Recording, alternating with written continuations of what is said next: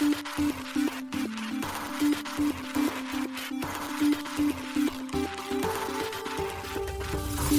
しい経済ニュース。この番組では現当社のメディア新しい経済がブロックチェーン仮想通貨フィンテックに関する日々のニュース解説を平日毎日音声コンテンツでお届けしています。そして新しい経済ではブロックチェーン仮想通貨に関するニュース解説記事やインタビュー記事学習記事などのたくさんのコンテンツを掲載しております。ぜひ新しいひらがな経済漢字で検索してメディアもチェックしてくださいそして LINE 公式アカウントではメディアの更新情報を配信しております LINE 公式アカウントにもぜひご登録ください現当社新しい経済編集部の大津賀です。高橋です。はい、本日は11月の15日水曜日です。今日のニュースいきましょう。バイナンスジャパンに13銘柄の暗号資産上場へ、OP は国内初、合計47銘柄に。国内展開 LINENFT が終了、グローバル版ドシに移行へ。Yay! のナナメウエが CryptoGames と技術提携、Web3 ゲーム機能を開発で。リップル価格上昇、ブラックロックが XRP の ETF 申請との誤情報で。SC ベンチャーズ資産トークン化プラットフォーム Libeara を設立報道。 Crypto.com ドバイで暗号資産事業の運用ライセンス取得。 Uniswap の Uniswap ウォレット、アンドロイド版が一般公開。米サークルの CCTP、 Noble からコスモスエコシステムをサポートへ、DYDX も利用予定。アーベ開発の分散型 SNS、レンズプロトコル、新バージョンレンズ V2 ローンチ。アーベがプロトコル再稼働、セキュリティ脆弱性で停止後に。一つ目のニュースはバイナンスジャパンに13銘柄が同時に上場へというニュースです。大手暗号資産取引所バイナンスの日本法人バイナンスジャパンが新たに13銘柄の暗号資産を取り扱うことを11月15日に発表しました。対象銘柄はヘデラハッシュグラフ、ニアプロトコル、オプティミズム、イミュータブル X、アービトラム、ザグラフ、レンダートークン、ディセントラランド、イオス、ガラ、エイプコイン、クレイトン、リスクとなっています。なお OP、オプティミズムが予定通り上場すれば国内取引所において初の取扱い事例となります。また、アービトラムアーブは OK コインジャパンに続き2例目、イオスはビットトレードに続き2例目、ヘデラハッシュグラフとニアはコイントレードに続き2例目、イミュータブル X、IMX はコインチェックに続き2例目、グラフ、レンダートークン、マナ、ガラはビットバンクに続き2例目、エイプはビットバンクとコインチェックに続き3例目、クレイはビットポイントと財布に続き3例目、リスクについては国内5例目となります。取扱い開始は27日で、対象サービスは暗号資産現物取引の販売所及び取引所となっています。また13銘柄のうち、ニア、グラフ、イオス、エイプは貸し暗号資産シンプル案の取り扱いに追加されるということです。なお、バイナンスジャパンでは今回の新規暗号資産の取り扱い追加により、合計で47銘柄を取り扱うことになりました。記事に今取り扱われている34銘柄、そしてバイナンスジャパン代表取締役の千野武氏のコメントを載せておりますので、ぜひ合わせてご覧ください。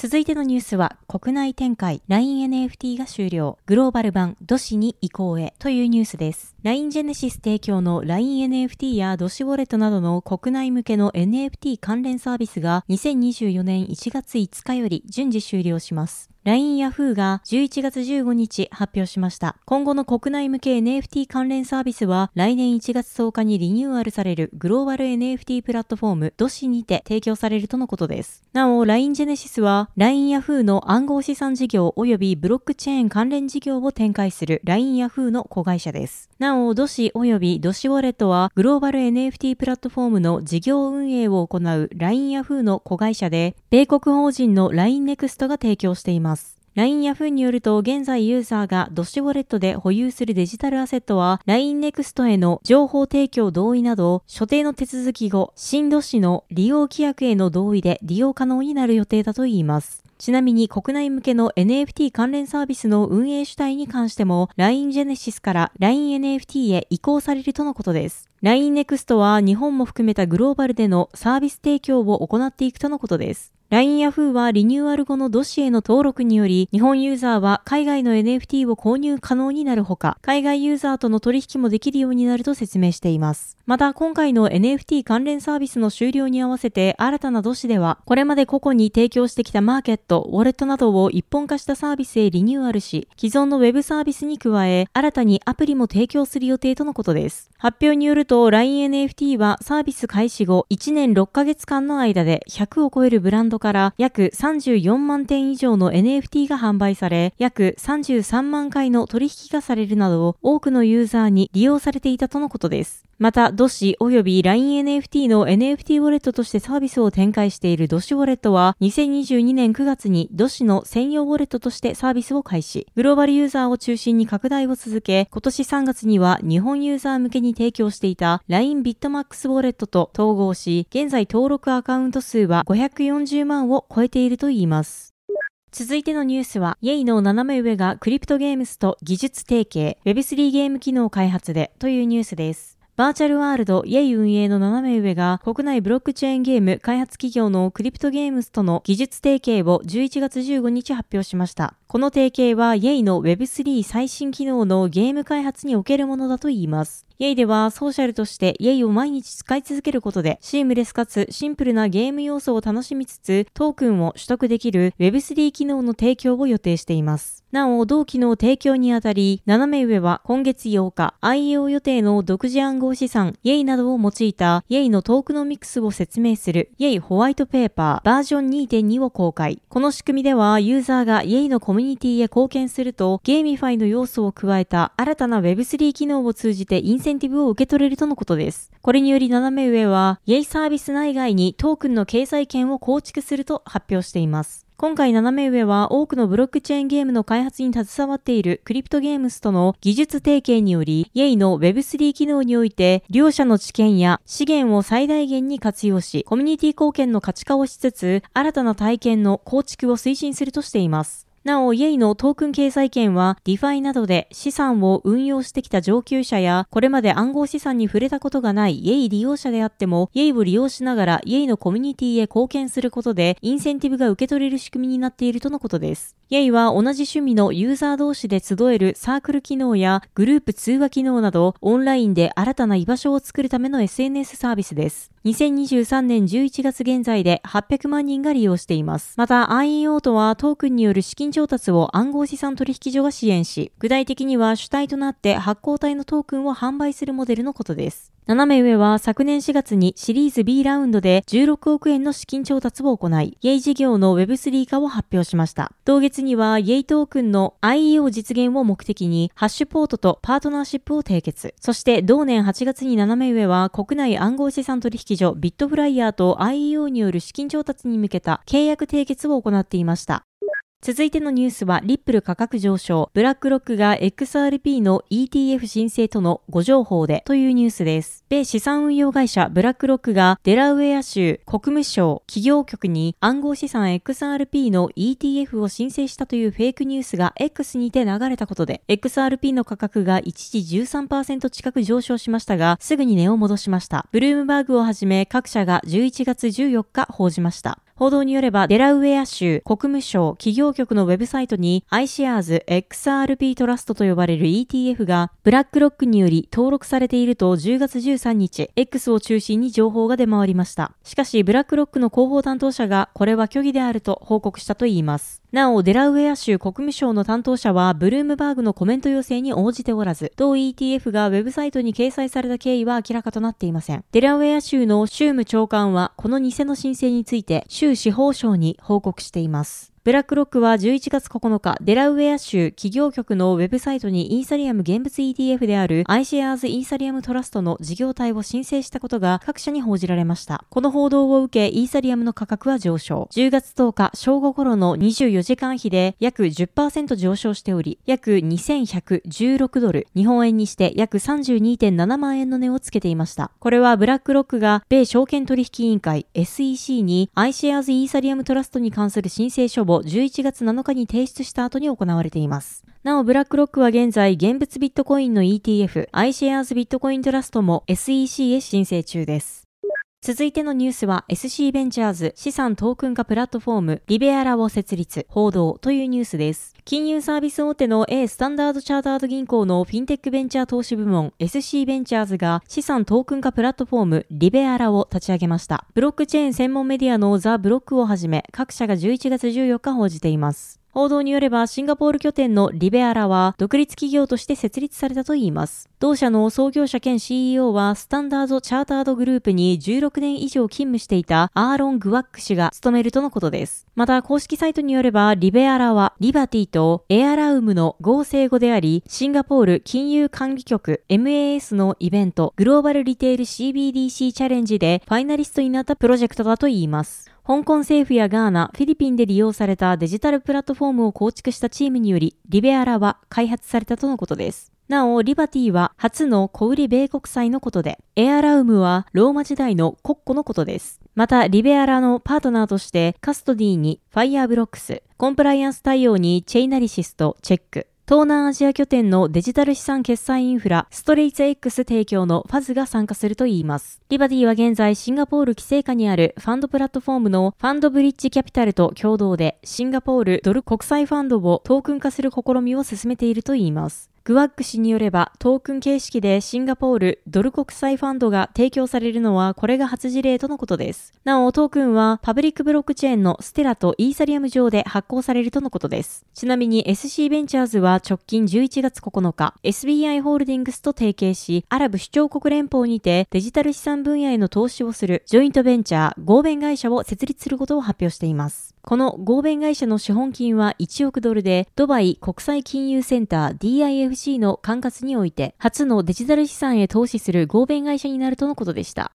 続いてのニュースは、クリプト .com ドバイで暗号資産事業の運用ライセンス取得というニュースです。海外暗号資産取引所クリプト .com がドバイ首長国の規制当局であるドバイ暗号資産規制機関 VARA から特定の暗号資産サービス業務を行うための暗号資産サービスプロバイダー VASP ライセンスを得たと11月14日発表しました。同ライセンスは VARA が定める選定条件とローカリゼーション要件をクリプト .com が完全に満たすことを条件としているとのこと。これら条件を満たせば規制当局から運営承認通知が出されクリプト .com ムは事業開始ができるといいます。また、運用が認定されれば、クリプト .com は個人及び機関投資家ユーザーへ向けて、交換業、ブローカーディーラー、管理投資サービス、レンディングを提供できるようになります。クリプト .com は発表にて今回の取り組みを VARA による強固なフレームワークへのクロスボーダーのリスク保証とコンプライアンスへのコミットを示すものだと説明しています。クリプト .com は2022年6月に MVP 暫定承認ライセンスを、2023年には MVP 準備ライセンスを取得しており、今回の運用ライセンスにより最終工程に入った格好となりました。また、クリプト .com は2022年3月、ドバイを中東及びアフリカの地域ハブとするることを発表しています。ドバイは暗号資産関連企業において戦略的地域と言えるでしょう。暗号資産取引所 OKX は昨年7月に MVP の暫定ライセンスを取得。6月15日には準備ライセンスを取得しています。暗号資産取引所クリプト .com も昨年6月に暫定ライセンスを取得した後、今年3月に準備ライセンスを取得しています。7月31日には大手暗号資産取引所バイナンスが VARA より運用 MVP ライセンスを取得。なお、バイナンスの発表によれば運用 MVP ライセンスを取得した取引所はバイナンスが初とのことです。8月2日には野村ホールディングスの関連子会社レーザーデジタルのドバイ支部にあたるレーザーデジタルミドルイースト FZE が VARA から営業ライセンスを取得しています。8月22日にはカストディサービスを提供するコマイヌが MVP ライセンスを完全取得し、VARA から MVP ライセンスの認可を受けた初の機関投資家向けデジタル資産カストディアンとなっています。続いてのニュースはユニスワップのユニスワップウォレット Android 版が一般公開というニュースです。ユニスワップウォレットの Android 版が一般公開されました。同ウォレット開発のユニスワップラボが11月14日発表しました。ユニスワップウォレットはオープンソースにより開発されたセルフカストディのモバイルウォレットです。今年4月に iOS 版が公開されています。また、Android 版については、クローズドベータ版が先月10月12日にリリースされていました。なお、セルフカストディとは、中央集権的な管理者に暗号資産を預けずに、ユーザー自身が秘密鍵の管理を行い、暗号資産の保管を行うことです。ユニスワップラボは前回のクローズドベータ版公開の際、ウォレットの新機能について3つ紹介をしています。一つ目はトークンスワップの際のチェーン自動切り替え機能です。ユーザーがトークンスワップ時に対応するチェーンを手動で変更することなく、トークンを選択するだけでアプリが対応チェーンを検出し、自動的にそのチェーンへ切り替わるとのことです。二つ目はスワップ保護の機能です。同機能はイーサリアムメインネットでの取引についてサンドイッチ攻撃などから保護をするといいます。なお、サンドイッチ攻撃は DEX などで大きな取引が行われる際、その取引を見てから前後に取引を差し込むことで大きな取引で生じるトークンの価格変動から利益を得る攻撃です。これにより、サンドイッチ攻撃の被害者はトークンの取引を想定よりも悪い条件で実行させられるという被害を受けることになります。ユニスワップウォレットでは、こういった攻撃などから回避するために、プライベートプールを介してイーサリアムのトランザクションをルーティングするとのことです。なお、この機能はユーザーが希望する場合、オフにすることも可能だといいます。そして3つ目の機能はトークンスワップをする際に含まれる手数料を表示する機能です。スワップをする際に一部のトークンに隠蔽される手数料について自動的に検出し表示をするとのことです。ちなみに iOS 版ではシードフレーズの保存方法として紙にメモする手動保存に加え、Apple の iCloud で暗号化して保存もできます。これにより端末を紛失した場合でもシードフレーズのバックアップによりウォレットが保護できると説明されています。なお現在ユニスワップウォレットはイーサリアム、ポリゴン、アービトラム、オプティミズム、ベース、BNB のネットワークに対応しています。続いてのニュースは、米サークルの CCTP、ノーブルからコスモスエコシステムをサポート、DYDX も利用予定というニュースです。米ドルステーブルコイン USDC をブロックチェーン間で転送するクロスチェーン転送プロトコル CCTP がトークン発行プロトコルのノーブルを介してコスモスエコシステムに対応することが11月14日に発表されました。対応開始は11月28日からとのことです。CCTP は USDC を転送元のチェーンでバーンさせ、転送先のチェーンで発行する、ミントするバーンミントを採用することで、より安全に他のブロックチェーンに USDC を移動できる機能です。なお、同機能は11月3日からノーブルのテストネットで利用可能になっており、現在もテストネットでのみ利用可能です。現在 CCTP に対応しているのはイーサリアム、アービトラム、OP メインネット、ベース、アバランチの5つのブロックチェーンです。CCTP がノーブルをサポートすれば、コスモスエコシステムへの移行を進めている DEX、DYDX など、ノーブルが IBC で接続している多くのサービス及びブロックチェーンで、より安全に USDC が利用可能になるとのことです。これについて DYDX もブログで記事を公開しており、その中で CCTP とノーブルの説明を行い、簡単、シンプルかつ安全な方法で DYDX チェーンが検証している担保である USDC を他のチェーンから直接送信できるとし、またノーブル上の USDC と CCTP の差し迫った立ち上げにより DYDX の V4 ソフトウェア DYDX チェーンに大きな UX のメリットが解き放たれる準備が整っていますとも記事にて述べられています。サークルは現在 USDC のマルチチェーン展開を進めています。9月中に USDC をベース、コスモスビアノーブル、ニア、オプティミズム、ポルカドットに対応し、10月にポリゴンプルーフオブステークへ対応すると発表し、その実験を行ってきました。また同時にこれらのブロックチェーンを CCTP に対応させるとしています。ノーブルはコスモス及びコスモスネットワークのコアコンポーネントとして実装されている IBC を採用しているプロトコル及びそのアプリケーションチェーンです。ブロックチェーンのエコシステム内でのネイティブアセットを発行するために構築されました。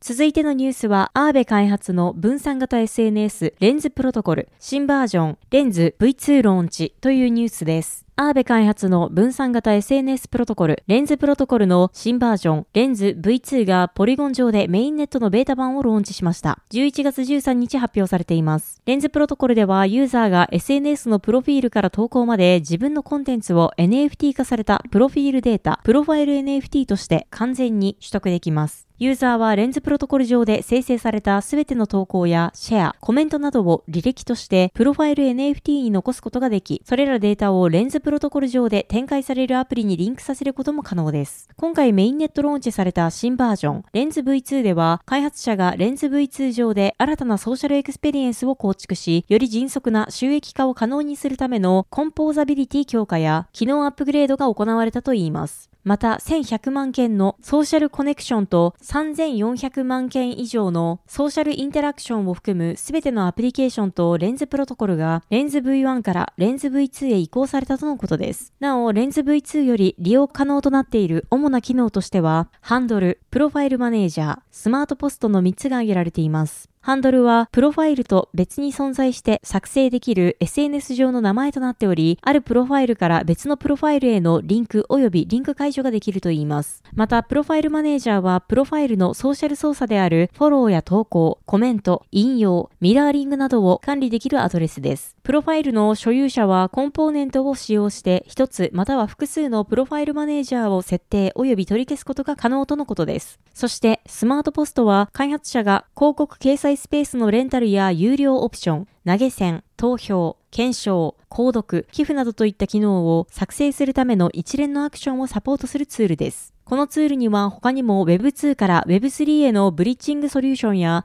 イーサリアム上での音楽 NFT のミント機能、ユニスワップを介したソラナへのブリッジソリューション、アーベ流動性プールへの入金のためのクロスチェーン機能が含まれています。なお、新バージョンローンチの発表は、トルコ・イスタンブールで開催されたイーサリアムコミュニティのカンファレンス、デブコネクトにて行われました。続いてのニュースは、アーベがプロトコル再稼働、セキュリティ脆弱性で停止後にというニュースです。ディファイレンディングプラットフォームアーベが11月4日に明らかになった脆弱性により一時停止していたプロトコルを11月13日に再稼働しました。アーベは11月4日、イーサリアムメインネットのアーベ V2 及びアービトラム、オプティミズム、アバランチ、ポリゴンのアーベ V3 の一部資産に関するプロトコルに脆弱性が発見され、プロトコルの一時停止を実施していました。ちなみに一時停止を実行したのは、アーベのプロトコルを保護する役割を担うため、コミュニティからくつかの権利が与えられた個人や団体のグループ、アーベガーディアンズのメンバーです。なお、この脆弱性は発見後、ガバナンスフォーラムに報告され、脆弱性を利用した攻撃は行われずに済んだとのことです。脆弱性の具体的な内容については、アーベをフォークした他のプロトコルのことも考慮し公開されることはないと言います。ステーブル、レートモード機能を無効にすることで攻撃は不可能になると報告されています。なお、ステーブル、レートモードは資金を借り入れる際に支払う利息を比較的安定した方法で算出する機能です。プロトコルの再稼働はアーベ V3 でまず行われ、しばらく経ってアーベ V2 で行われました。現在すべてのプロトコルが正常に稼働しており、通常通りのプロトコル利用が可能になっています。今回プロトコルの再稼働を決定した提案には脆弱性の原因となっていたとされるステーブルレートモード機能を使用不可にするという内容も含まれていました。この提案のガバナンス投票が可決した現在、同機能はサポートされていません。アーベは今回の一連の騒動に対しての分散型自立組織 DAO による対応が迅速であったため、アーベ DAO の迅速な対応に感謝しますと公式 X で述べています。アーベでは8月25日、同プロトコル発行のネイティブステーブルコイン GO とアーベ V3 プールのインテグレーションに技術的な問題が発見され、インテグレーション及び新規発行が停止されました。この問題に関しても、分散型自立組織は素早い対応を見せ、数日中に対応を完了し、すでに問題なく利用できるよう修正され、再稼働しています。はい、本日のニュースは以上となります。そして本日は人気コンテンツ、サトシナモトが残した言葉、ビットコインの歴史をたどる旅です。今回は偶然同じビットコインアドレスが生成される可能性は、サトシが回答というタイトルで新しい経済のサイトに出ております。ぜひサイトの方に行っていただきまして、こちらをご覧いただければと思います。はい、このように私たち新しい経済編集部では、ブロックチェーン暗号資産に関するニュースを平日毎日ラジオで配信をしております。本日ご紹介したニュースはサイトの方に上がっておりますので、ぜひサイトの方も見に来てください。新しいひらがな、経済漢字で検索して見に来ていただければと思います。それでは本日はありがとうございました。ありがとうございました。